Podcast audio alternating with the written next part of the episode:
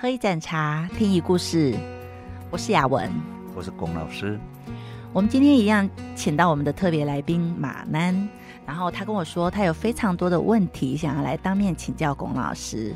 但是马南，你今天想要知道什么呢？我我可以随便发问吗？啊，可以啊，当然。老师，因为最近常去你那边泡茶、喝茶，然后我发现老师那边有很多收藏的银壶，还有铁壶。嗯，是的。嗯，我想知道，就是银壶跟铁壶是都是日本的传统吗？他们的泡茶的器具吗？还是说，是这一个哈？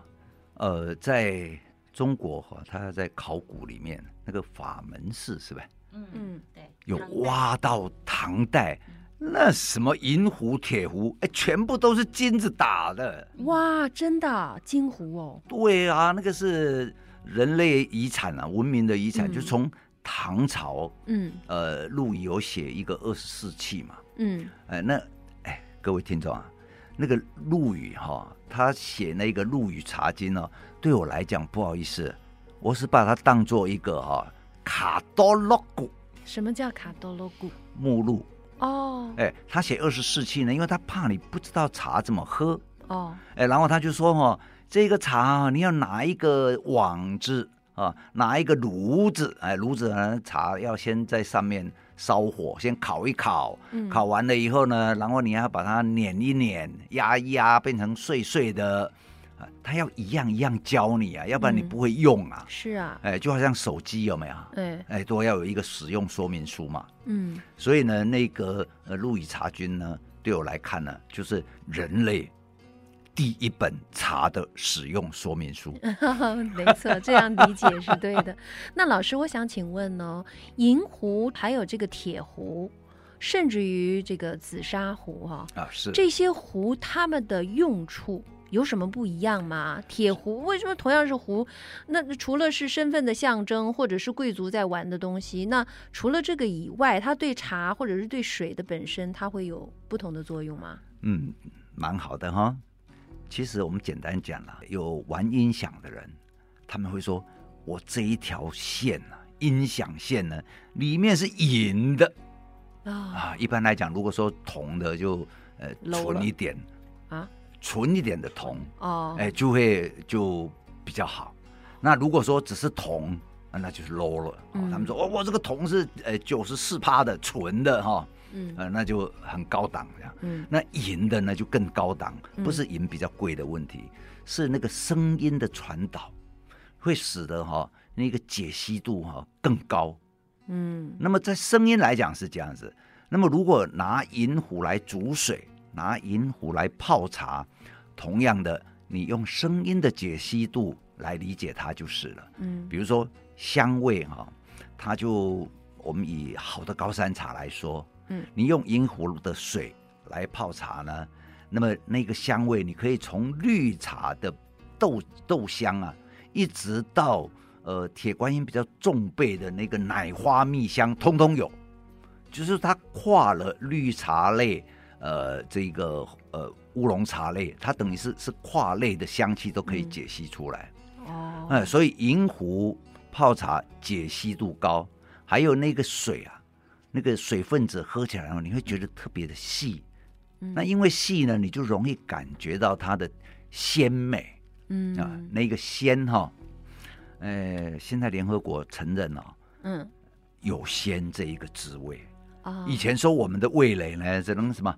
酸、甜、苦、咸，哎，辣没有，辣是刺激，对，酸、甜、苦、咸，啊，然后现在有一个鲜，嗯，嗯，鲜，说到鲜都会流口水，没想到鲜美的东西，对呀，我我想到生蚝，生蚝是很鲜的，哎，对，因为它是活的嘛，哈，alive 的，嗯，那这一个鲜呢是银湖哈，它很特别的，就是可以表现出茶的鲜。嗯，那么铁壶呢？我们身上有百分之七十到七十五是水，那这个水呢会在我们血管里面流啊。嗯，那么我们的血呢，呃，红血球主要呢叫做铁离子。嗯，好，所以啊，如果说有的人那个闻到铁锈味啊，铁味，你会觉得哎呦很害怕。为什么？因为我们流血的时候闻起来那个味道，其实那是铁离子的气味。哦、血腥味其实是铁腥味。原来如此。对，那那个如果说用铁壶来煮水呢，那个铁离子就会溶在水里面。嗯，那如果我们喝那样的水。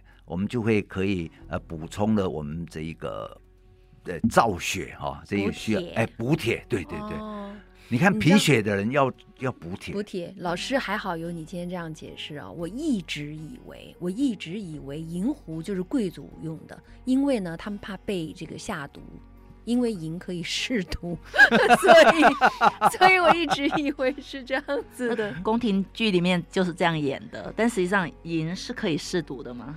哎，银能够试的东西很少啦，比如说只能试砒霜。我真的是，我跟你讲，我真的是受戏剧的这个这个荼毒太深了。说什么银哦，哎，碰上什么就发黑嘛，哈、哦，哦、那个叫银针试毒嘛，哈。是是是。其实哈、哦，你把那个。呃，北投的温泉啊，嗯，然后把那个银放进去，拿出来，整把都黑掉了。那我们去泡温泉，不是要泡毒水了吗？没错，我有一次带一个银首饰去泡温泉，上来之后那个就变黄了。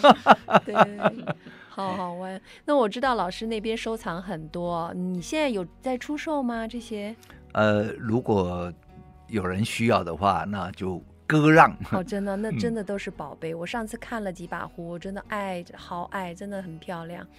我就觉得日本人他们的工艺啊，真的是把所有的东西都做到极致啊。这个是他有他的历史背景哈。嗯、在这个日本明治维新的时候啊，他就下了一个禁刀令，也就是说，日本那个武士道哈，他不是要拿一个武士刀吗？嗯，然后那个武士刀练刀的那一些师傅啊，那些工匠啊。哦，都是一流的精工，你知道吗？是啊，因为我看他们武士刀，感觉好像很打得很漂亮啊。他、嗯、不只是说哈、哦，呃，这个呃，哎，战斗的时候很锐利哈、哦，嗯，他他还要有美感，嗯，所以呢，那个武士刀上面还要打出水波纹，嗯，哇，那个是闪闪发光，真的很美。嗯、结果呢，明治天皇下了一道禁刀令，你们这些工匠呢，不要再打武士刀了，免得哈、哦。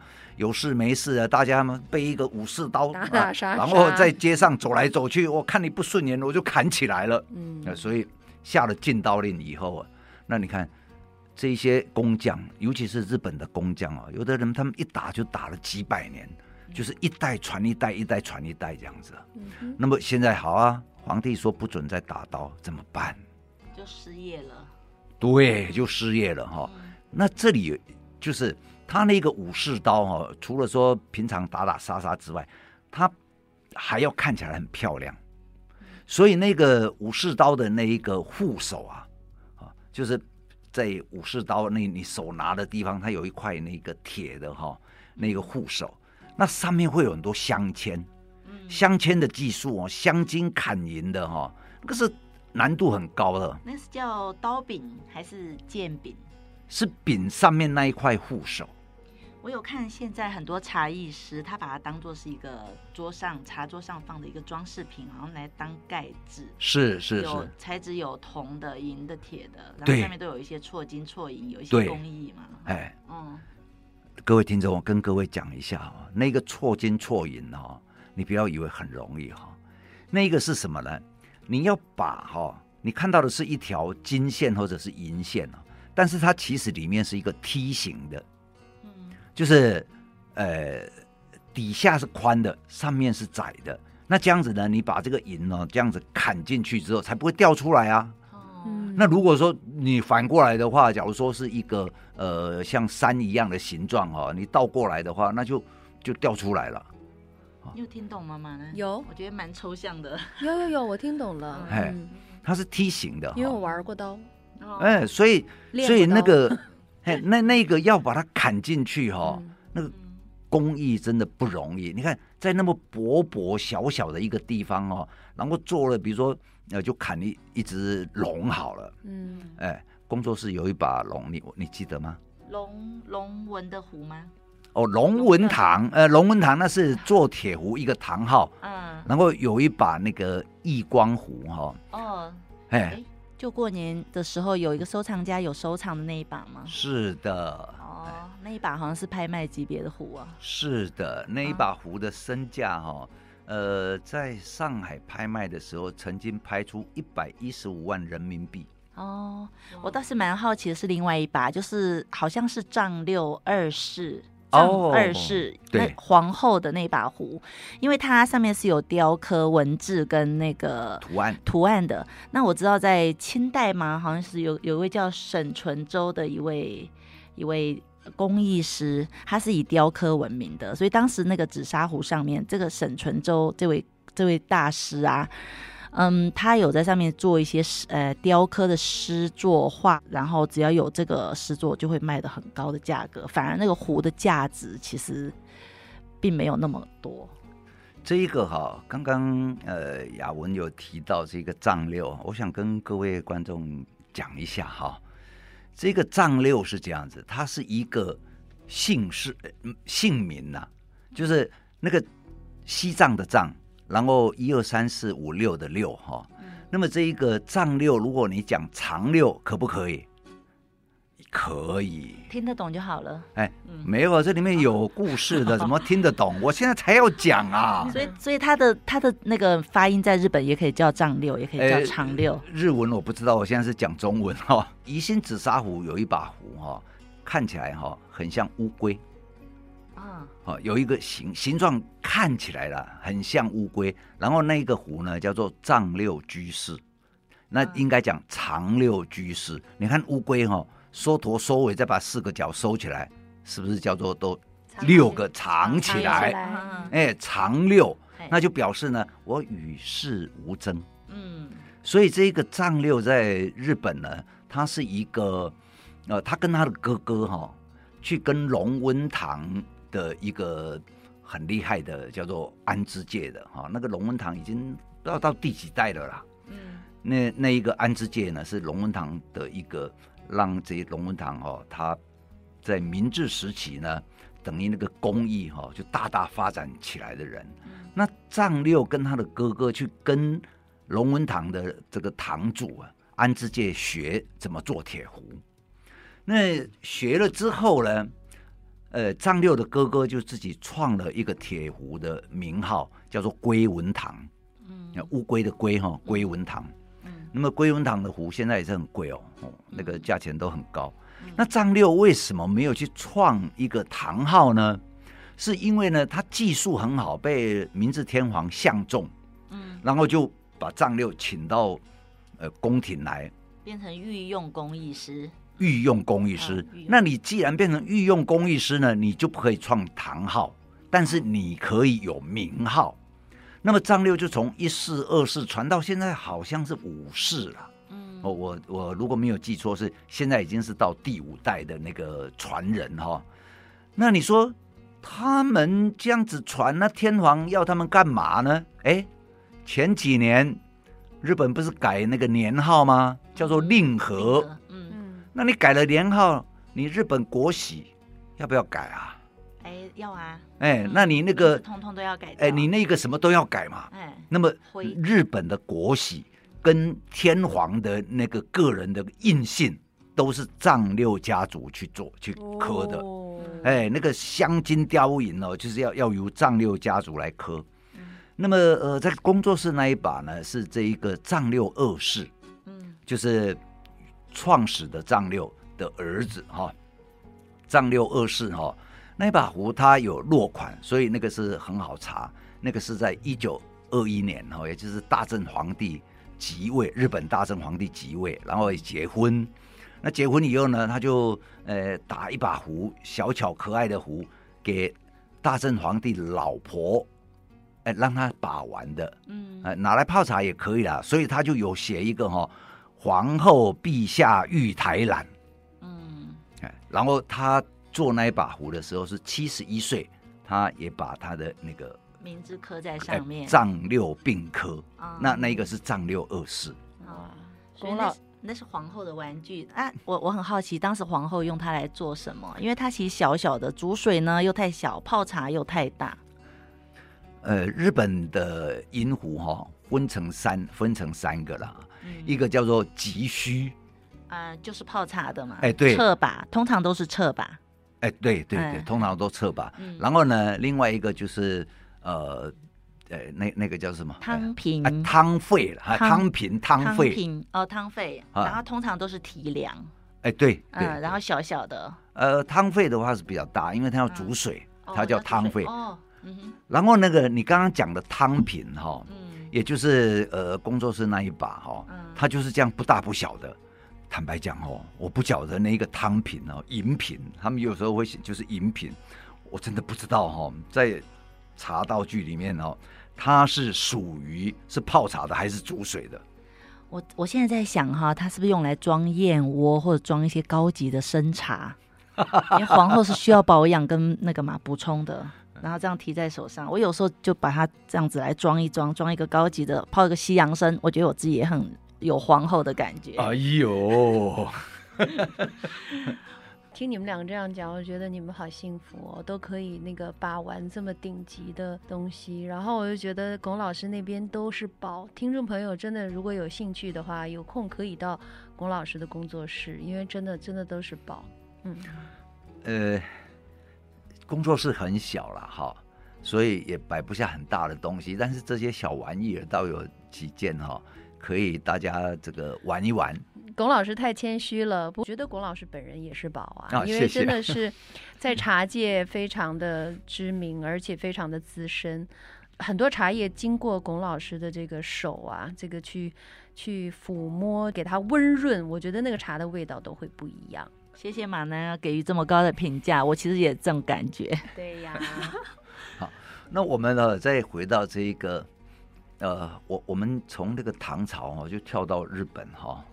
嗯、那其实这中间呢，我我刚刚讲那个那个禁刀令嘛哈，嗯、那个呃明治维新的时候禁刀令，所以那一些打武士刀的工匠，他们对于这个金属驾驭的能力哦，是超乎常人。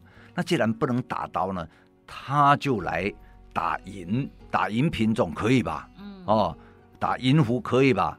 然后呢，他就来制造这一个铁壶种可以吧？嗯，哦，所以说是由这一个呃武士刀呢，然后就又进入另外一个呃，把生活的艺术哈就提升起来了。那大概是从什么时候哎发生这样子的转换？那个年代是明治维新，明治维新之后哦是。二次世界大战之后吗？二次世界大战之前，哦，那个大概啊，明治维新，呃，正确的年年日哈，我现在记不起来哈，但是你们可以自己 Google 哈，听众朋友，现在 Google 很方便啊，你打明治哈，然后就哎 Google 会跑出来。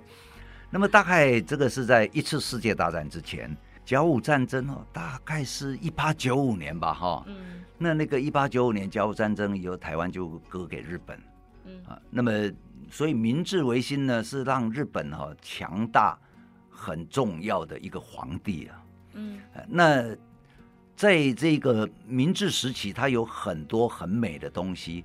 那我刚刚讲的就是说，这一些铁匠呢，都他大家都跑去做银了，以至于在国际上哈、啊。有一些银的拍卖，他们会标榜它是明治银器，啊，意思就是第一代嘛，哈，呃，而且初代，初代，而且是非常精美，应该是他们制作工艺最鼎盛的时期。是，嗯，哎，制作工艺非常，而且都是立体浮雕哈，而且在当时呢，日本的银器哈，他们有一个很厉害的，你知道这个任何的呃金属哈。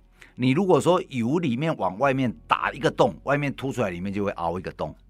啊，对，我记得老师上次有跟我讲，嗯、就是你有一把壶，都是一颗一颗的小小球球，小球球，哎，那个是线丸的，啊、那个是线丸壶哦。哦，线丸壶的打法又不一样哈、哦。我现在，我现在先把这一个，我要讲的是双强打法了哈。就从里面往外面。以后变有钱，一定要去买那把壶。你会来，等你。那个是呃，日本现在的人间国宝，叫石黑光男。哦，嗯，那个日本在明治时期，他发展的打赢的方法，就是说他。把这个外面的银的样子打出来之后哈，它里面会再镶一层，然后让里面看起来是平整的。嗯，啊，工作室有一个花瓶哦，呃，有空大家也可以来看呐哈。那个它下面是刻丈六的款呐，那如果是真的藏六，那是藏六一式。嗯，一个小小的花瓶，双层双层的，就是有点像双层的花瓶。对，双层的外面有立体的花。哎，对对对对，那一种哦打法叫叫双强打法哈。嗯。那么比如说像那个美国的那个呃，Tiffany 哈，美国 Tiffany 是呃银器或者钻石很出名嘛哈，我都叫 T 婚你啊。哎，你一看到，哎呦，那么美哦，就被踢昏了，你知道，钞票就被人家抢走了。动词的，哎，踢昏你。那那个 Tiffany 呢，也有跟日本订，就是因为实在太美了，所以他就哎，请日本打了那个西洋人会喜欢的样式的造型哈。那如果说是呃英国那一边的人喜欢的，他就打成英国的样子，在英国卖。那法国人喜欢的，他就打成法国人的那个喜欢的东西哈。那 Tiffany 我为什么要讲呢？因为在这一个一八五零年代左右哈，银基本上来讲哈，我们可以把它分成几种银的成分。嗯，那个第一个呢，呃，纯银那个是因为太软，好，而且也当时的技术也不好淬炼，所以呢，如果有千分之九百五。也就是这个九五零的银哈，那么喜欢用九五零的银有两个国家，一个是日本，一个是法国。嗯，那德国人呢，硬邦邦的哇，德国人哦，他就觉得嗯这样子太软不行，德国人喜欢用八百银，就是千分之八百，然后其他它可能加镍啊、加铜啊，或者是加什么，这样比较好塑形。不，塑形之后比较硬，嗯、比较不会变形。嗯哼，好。那，可是，在差不多一八五零年左右呢，Tiffany 他就在这个中间抓了一个千分之九百二十五，叫九二五。哦，就是现在我们大家到处都可以看得到九二五银。对，那个叫做 Sterling 哈，嗯、或者称为标准银，这个是 Tiffany 定下来的。嗯，因为他用九二五的银打出来，那个色泽啊，还有那种实用度啊，受到欧洲贵族的肯定。嗯，啊，以至于呢，这个银就变成，哎，以后人家讲纯银吗？是的，千分之九百二十五就可以叫纯银。了解，嗯，马南老师有回答到你的问题吗？请问，哦，真的是这个挖到宝了，我真的是挖到宝了。今天了解到很多东西，我记下来了，明治维新。时期开始的银壶的制作，哈、嗯，对，对呀，对呀，真的是，而且老师的那个壶真的好美哦，大小的不一样，然后铁的、银的，让我看的眼花缭乱。嗯嗯，也欢迎听众朋友到工作室来参观，然后如果有喜欢的话，也是可以考虑带回去收藏。因为银壶，老师刚刚讲到，银壶是可以让水变得很立体，然后对茶汤的解析度也是非常的高。那我们宠爱我们的味蕾，宠爱我们的身体，也请用银壶煮水。好，今天时间的关系，我们节目就到这里。接，呃，下一期我们还有更多精彩的东西要分享，精彩的知识要分享，然后也邀请大家持续锁定收听我们的节目《太初有茶教你懂茶》。